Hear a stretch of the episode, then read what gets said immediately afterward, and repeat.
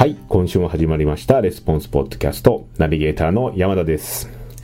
今日はですね、珍しく小川も寺本もいません。というのもですね、まあ、今日はですね、いつもと違うパターンでいきたいと思っているんですけれども、まあ、ご存知の方も多いと思うんです。最近、えっ、とですね、楠瀬さんという方がですね、寺本とウェブセミナーをやっていたりとか、えっ、と、レネゲイドグループコーチングですね、の講師をしていただいたりとか、ということで、まあ、ダンケンリーの他にもですね、ダンケンリー関連の商品のですね、NoBS マーケティングレターやですね、スパイダンケンリーコピーという商品のですね、まあ、日本人向け解説って言ったらいいんでしょうかね。まあ、日本でですね、ケネディのノウハウを実際にどうやって使っていくのかとかですね、日本で使ってうまくいった事例とかをですね、楠瀬さんに紹介していただいてるんですが、で、その楠瀬さんがですね、ある方にですね、まあ、実際にケネディのノウハウを実践されていて、うまくいっている方にですね、インタビューをした音声がありますので、それを今日はお届けしたいと思います。で、まあ、実際どんな方かと言いますとですね、えっと、訪問歯科のビジネスのですね、まあ、コンサルティングや営業代行をされている方ですね、に、楠瀬さんがインタビューをしています。で、このインタビューではですね、まあ、ファックス DM で、まあ、反応率が14%出た事例であるとか、まあ、ほんまにそんな、ね、数字が出るのかというような数字なんですけども、その他にも、まあ、商品を売り込まなくてもですね、売れてしまう状態をどうやって作っていくのかというようなことについてインタビューをしていただいてますので、えーでは、早速インタビューの方に行きたいと思います。それでは、どうぞ。じゃあ、あの、お願いします。お願いします。えーっと、まあ、ダン・ケネディのノウハウの、まあ、日本での実践者の、はい。まあ、紹介インタビューっていうことで、いまあ、いろんなそのダン・ケネディのノウハウを、まあ、自分で学んで、まあ、あ実践していた方にはい。いろいろ話を聞くっていう、はい。まあ、今企画をやらせてもらってまして、はい。まあ、その中で、まあ、今日はあの東さんっていう、まあ、愛知県の、お東さんっていう方にですね、はい。まあ、インタビューをしてます。で、まあ、東さん実はね僕のおクライアントでもありましてもうもう3年ぐらい2年半ぐ2らい。年半ぐらいですかね。3年弱ぐらいのおつ付き合いになってて、まあ、その中でいろんなアドバイスもさせてもらいながら東さんが独自でいろんな、まあ、ケネディのノウハウを実践したりとか、されてるんですけども、はい。でちょっとまああの事例のまあ紹介の前にですね、はい。東さんがどんな仕事をしているかっていうことを簡単にお話ししていただければと思いました、僕はその歯科の中でも訪問歯科というジャンルの中のコンサルティングだとか、まあ、営業代行だとかそういったものを、まあ、今までやってたんですけども、はい。まあ、これからはその訪問歯科向けのシステムを作ったりだとか、まあしょえー、とスタッフ教育だとかっていうのにもまあ力を入れていこうかなとは思っています、はい、で訪問歯科っていうのはまあその歯医者に通えない方のところへ訪問、えーしてもらって治療してもらうという歯医者なんですけれども、まあ、なかなかニッチな世界ではあるんですけどもね。えーそこでまあいろいろやらさせてもらってます、はい。あんまり馴染みがないし聞いたこともすごく少ないよはいうな感じだと思うんですけども、訪問歯科って大体どれぐらいお客さんいるとか言われたりしてるんですか？そうですね、まあ、愛知県だけで言えば、要介護認定を受けられて、まあ、名古屋市だけで言うと、まあ、8万人とか9万人とかっていう形でいるんで、まあ、えー、と名古屋市、まあ、愛知県で3600人ぐらいっていう歯医者の数があるんですけども、うん。まあ、その中で訪問歯科をやっているところというのは、まあ、そんなに数がめちゃくちゃ多いわけじゃないので、うん。まあ、都市部に限って言えば、まあ、まだまだパイをいっぱい余ってるっていう感じですね。結構お客さんいるって感じそうですね。患者さんが、えじゃあ、えっと、ちなみにまあ歯医者さんって今どれぐらいいましたっけ全国に？ーまあ、まあ、大体6万8000人ぐらいです6万かね。8000円、え。ーその中で訪問歯科っていうのはどれぐらいになるんですか？まあ、あの実際に登録してるのはその訪問歯科やってますよって歌ってるのは1万円ぐらいあるんですけども、はいあそれぐらいまあ、実際動いてるっていうなるともう4000から3000ぐらいであろうというのはまあっていうのは業界で言われてるんですね。ねええ。それ動いてるってのはどんな感じなんですか？あの結局そそのれをメインにしてるとか。っていうのではなくて実際にその訪問歯科やってますよって歌ってるけども1ヶ月に1人見てるだけとかそういうのまあ、そういうぐらいのレベルはちょっと省いちゃってると、まあ、2000人ぐらいがまあアクティブに動いてるかなっていう感じなんですけどね、そういうことですね、ええーじゃあちなみにな東さんニュースレターとかをはい。訪問歯科の先生に発行してたと思うんですけど、それはどれぐらいの方に発行してるんですか？そうですね。毎月月末に2000円ぐらいに送ってるんですけども、ニュースレターで、まあ、フ DM で。ァックス DM ですね。あファックス DM えですねえはい、うん。でメルマガなんかも送ってまして、メルマガはまあ大体月に210通ぐらいですかね、あはい。ーすごいですね、えじゃあ結構もうほとんどの訪問歯科さんに送ってると、まあ、結構動いてる。そうですね。結構売ってる感じ。ええ。はいえーそうなんですね。はい。わかりました。えええ。っ、と、じゃあ結構東さんは、基本的にまあ、ファックス DM とかをよく使われてる。そうですね、何か流したいときに、まあ、ニュースレターの中に、あのたまに紛れ込まして、はい。えー DM の中に入れてるって感じですけどね。そうす。はい。じゃあ、じゃあ今日はですね、ちょうどそのファックスはい。DM ですね。はい。まあ、ケネディの中で言うと、まあ、あの、ケネディってリードジェネレーション広告って言って、まあ、はい見込み客を獲得するだけのはい。広告っていうのが、ええまあ、すごく好きというか、基本的にケネディって大体2ステップ以上のアプローチ、最初見込み客取ってっていうこと、そうねはい。いうのをね、東さんも僕の方からも提案させてもらって、そういうのを結構よくやられてたと思うんで、はい。今日はじゃあその事例の話をしてもらおうかと思ってます。し。で、それ、じゃあどんなレターで何通送ったかとか、ちょっとお話ししたら。そうですね、あの、ホームシーカーで必ず使う複写式のホームというものがあるんですけど、はい。まあ、それを、まあ、まず無料で試しませんかっていうので、まあ、リードを獲得するために送りまして、まあ、それに反応あったところに、まあ、その複写式であったりだとか、はい。僕僕の書いた書籍だとかを、まあ、2ステップで打っていくっていうことを、まあ、やってました。で、まあ、複写式のその無料のオファーに関しては、まあ、2000通送ってはい14パーぐらい。まあ14 2000とか、ねまあ、ざっくりした数字としても、でもそれでも、200、400、えもっと来てんの ?10% で2000だから200ですもんね。200ぐらいね。300ぐらいじゃあ反応があったんですかね。ああ、そうです。あ、もうちょっと少ないかもしれないですね。なるええはい。でもまあそれに近い数字は出てました。まあ10%以上ぐらい。そうですね。200件ぐらい。送送った数の10 13ぐらいは来てたと思うんですけども。はいめちゃめちゃすごいですよね。そうですね。反応すごい良かったそうですよね。だって、まあ、ちなみに。にね、ファックスゲームあんまやったことない方いたらありますけど、基本的に1001とかって、1000通送ったら1反応があるとか。え言われてるんですけど、うまあかなりすごい反応、まあ通常の100倍ぐらいですかの反応がえそうですね。まあ僕もも、楠田さんに教えてもらって、実際やってみて、まあこんなに反応来るとは思ってなかったので。そうですね 僕も今聞いてびっくりしましたは聞いてる段階だともうちょっとね反応なんかそう7%とか、まあ、それでもすごかったですけどそうですね。えーそんな感じなんですねじゃあその後、まあちなみにその原稿もいただけるっていうことそうですね。まあそれは、はい。はいはい。ですよね、まあ、正直あまりいいコピーじゃなかったです。ね まあ、でも結構反応しましたよね。まあ、あの前もね、楠野さんに言われましたけど、そのコピーよりもオファーだっていうのが、よく言われてたので、はまあ、その通りなのかなと思いますけど、確か一貫性がなかったんですよね まあちょっと中身は忘れちゃいましたけ でもやっぱすごい、でも多分成功したのは絞れてるからですよね。ど、そうですね。ケネディね、いつも言うけど、ええリストのセグメントが重要だみたいな、ええそもそも欲しがってる人に、うんうん。まあ、かゆいところに手が届くみたいなそうですね。DM だったんですよね、うんファックスで。そうですね。まあ、僕の場合はそのターゲット自体がまあそんなに数が大きくないので、まあ、よりセグメントしやすかったから、まあ、送りやすかったっていうのもありますし、ちなみになんか本書かれてたじゃないですか。はい。あの本もなんかね、えー売れ、どれぐらい売れたんですか？そのファックス DM でほとんどは。そうですね、まあ、そのリードをその複写式のホームで取って、まあ、それに対しての,、まあ、あのファックス DM であったりっていうのがあったんで、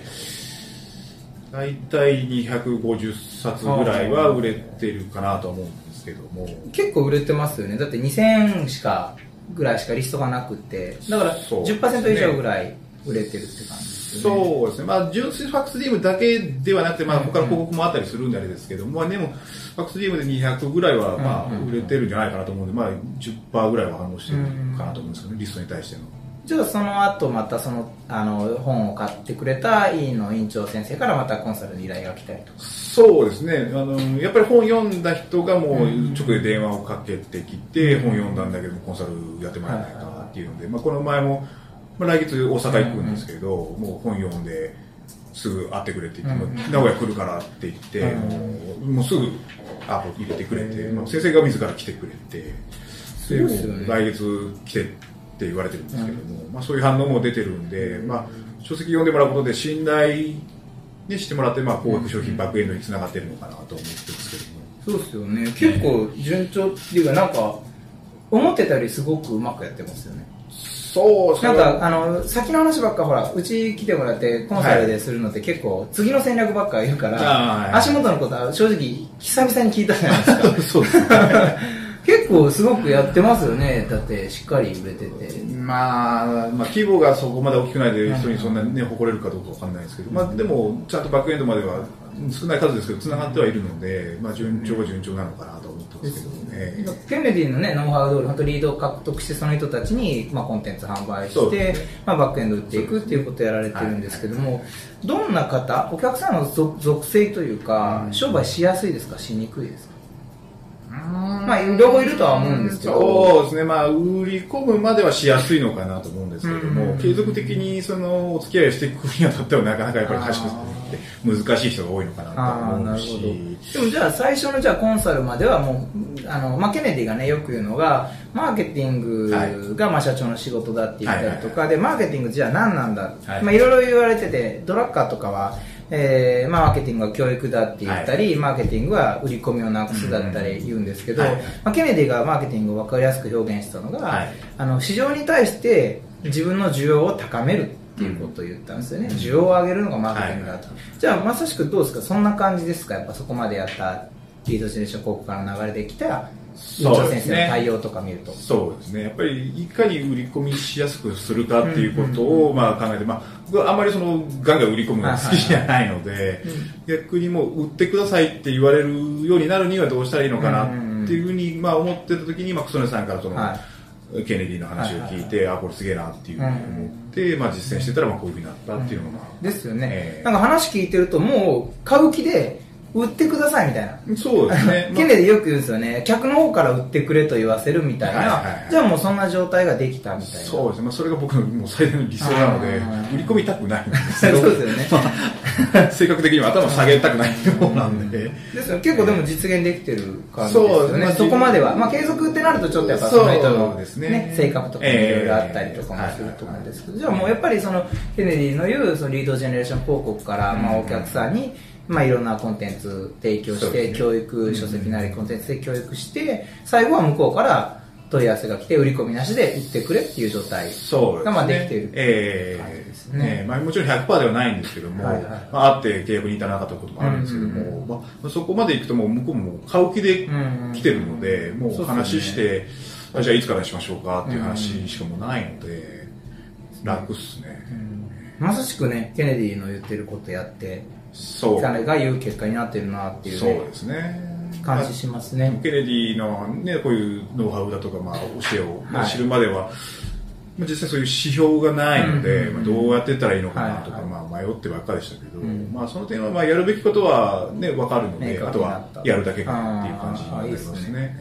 じゃあ、えっ、ー、とね、最後にね、まあこれ、はい、あの、今こうやってインタビュー取らせてもらってる、まあ一番の目的っていうのが、はい、もう日本でケネディのファン増やしたいんですね。はい、まああの、これ聞いてる時点ではまだわかんないかもしれない。僕、ケネディ大好きで、まあ小川さんと寺本さんも認める、日本で一番ケネディを好きな人だ。まあよく言ってます、ね、ケネディを知り尽くしたとかじゃなくて、ケネディを使ってるとかじゃなくて、ケネディを日本で一番好きなのは、まあクソノスさんじゃないかと、まあ言われてるわけなんですけども、で、なので、まあ僕がこの仕事をさせてもらうにあたって、やっぱり日本でケネディのファンをどんどん増やしたいし、はい、何よりケネディって実践すると本当に成果が出るじゃないですか。すね、なんでちょっとまあ、東さんの、まあ、ケネディの好きなとこ、はい、まあ、影響を受けてるとこ、こういうとこがケネディですごく自分にはぴったり良かったよっていうところ、まあ、3つぐらい教えてもらえたらなと思うんですけども。そうですね、うん、まあそのビジネスによってやっぱりお客さんを取るっていうことがやっぱりみんな結構一番興味があることじゃないですか。もう新規の獲得ですね。すねまあ99%の経営者の方が。一番興味があるところだと思うんですけど、はい、まあ、もちろん僕もそうだったんですけど、うん、まあ、その獲得した後の話、はい、囲ったお客さんをどうしていくのかとか、はい。まあ、そういったこともすごく勉強になりましたし、はい、まあ、というか、まあ、ケネディを知ったのはもともと楠野さん経緯なんではい。でね、まあ、僕はケネディの言葉は楠野さんの言葉だというぐらいの感じで聞いてたんですけども、まあ、テクニックもそうですしやっぱりその、まあ、社長はマーケッターで、マーケッターとしてのマインドってどうなるのだよっていうのが、まあ、僕の中では一番参考になっているところで、まあ、そこをもっと追求していきたいなとは思うところなんですけどマーケッターとしてのマインドっていうのは、まあ、具体的に言うとどういう価値観な例えばケネディ知る前はこういう考え方だったんだけど経営者として、ケネディ知ってマーケッターになってこんな考え方に変わりましたよ、みたいなのって何かあります？まあ、ちなみに前知らう前ってどんな考え方してました、経営に関して。僕この仕事をやる前は、はい、整体院を経営してたりだとか、いまあ、いわゆる職人的な感じの仕事してたんですよ、はい、でやっぱりいいものを作れば買ってくれるっていうのもよくあるパターンですけど、それをやっってて、まあ、2年半ぐらいやってたんですけど、まあ、泣かず飛ばずで、まあ、結局閉めちゃってですねなんかそうで最後泣いたみたいな。まあ、泣きましたね。自分がまあ、本当に。でも、まあ、業界変わって、まあ、結果的にはラッキーだったんですけはいど、でも、その、全然、ね、いい技術だったかどうかもちょっと怪しいですけど、はいそれを磨いてても売れない時に、やっぱり経営ってどうしたらいいんだろうとか、うんお客さん集めるのどうしたらいいんだろうっていうのをはいずっと悩んでたんですね。で、まあ、悩んで悩んで、まあ、いろんなテクニックだとかを学びながら、まあ、今の職業に変わってからも、まあ、学び続けた上で、はい。やっぱりそれを知った上で変わったことですか、うん。まあ心理学的なものもあるのかもしれないんですけど、なんかこうやったらお客さんが集めれるかなという確率が高くなったというかあ、えーあ、なんか、まあ一個型ができたみたいな。そうですね。ビジネスの型。えーうん本当にやり始めた頃っていうのはもう先が見えなくて、うん。何をしたらいいのかが分からなくて、はいだからもう技術に走るしかなかったんですけど、それがなくなったことで、うんうん。まあ、な何の職業やっても食っていけるかなっていう、そういう自信につながりましたね。実際ね、いろんな業種業界でケネディ展開されてるそうですねまさにさっき言った、まあ、困ったらファックス DM 送りゃいいわけーそうですね。まあ、極論そうですねね 今は思ってますね。ファックス DM の人にまた、なんかニュースレターとか送ってえ、え教育して、そうその人たちになんか商品売って、もっと自分の需要を高めて、うんまさしく、本当にそんな感じでやられてますよね。そうですね。えーだから本当に商売が楽になったかなっていう気はしますね。えなるほどーはいじゃあ最後になんかね、どうやってまとめていいかも。あんまわかんないですけど。えあだからじゃあ最後にあのケネディのね、まあ、本とかいっぱい、はいまあはい。僕がいいよって言ったらなんかいつもよく買ってるんですけど、はいはいはい。あのこれが一番ケネディですごい僕にとっては一番ブレイクスルー起きたっていうか影響を受けたなっていうケネディの書籍ありますか？そうですね。僕もうちょっと本書いたけど、本のタイトルはあんま覚えてないんですけど、教材とかは買われたんですか？あの、マグネティックマーケティングだったり、レネゲードミリオネアあの。ニュースレター、毎月送られてあマグネティックニュースレターはいはい。あれ、最近買いまして、あれ結構いいっすよね。そうですね。えーあと、角さんから買ったの、あ、インフォ。あれ、あれですねあれめちゃくちゃいいですよねそうですね。ただ、やっぱり難しかった。むっちゃむずいですよねまあ今でも難しいんですけど、やっぱりたまに読み返したりはいすると、なんかその部分的に分かるようになったりだとか。そうですよね。後から、あ、こういうことだったみたいな。すねまあすごく価値高いですよね。ええあれもう全然売れてないんですけど。そうですね。あれ、多分、多分は入りで買う商品じゃないですね。もうむちゃくちゃ難しいけど、うん本当にでもね、ええあれ、僕、増田さんとか、中谷さんとかね、はいまあ中村圭さんとかって、そういう本当にまあトップマーケター、トップでやってる方たちはね、みんなね、すげえっていうようなね、そうですね。商品なんでね。あの辺はやっと最近、あ、改めてすげえんだなっていうのがすごいですよね、でもきましたけど、内容ねえ。えぜひね、はいわかるまで読んでほしいね。そうですね。だから僕も、まあ、このまま勉強し続けて、まあ、もっともっと結果出したいなとは思ってますけど、うんうんうんはいはい。わかりました。じゃあもう、おすすめはインフォニュースレター、そうですね。まあ、でもそこに行くまでにいろんな書籍いっぱい出てるので、はいまあ、そこ読んでから行った方がいいかもしれないです。そうですよね。とは思いますけど。わかりました。いじゃあ、今日はそんな感じで、はいありがとうございます。あのー、何よりあの、事例の方ですね。はいはい。えー、まあ、心よくはい。提供していただいたっていうことで、ええまあね、えー、2000人に送って10%以上の反応、200人以上が反応したフはいァックスデーブ、まあ皆さんね、すごい価値高いと思う、欲しいと思うので、はい。えーありがとうございました。はいそれもええ僕の独自の解説入れさせてもらあって、それ見てください。まあ、ケチョケチョに使ってください。いやいやいや。じゃあ、えっと、ありがとうございます。えっと、は東さんでした。はいはい、ありがとうございます。ありがとうございました。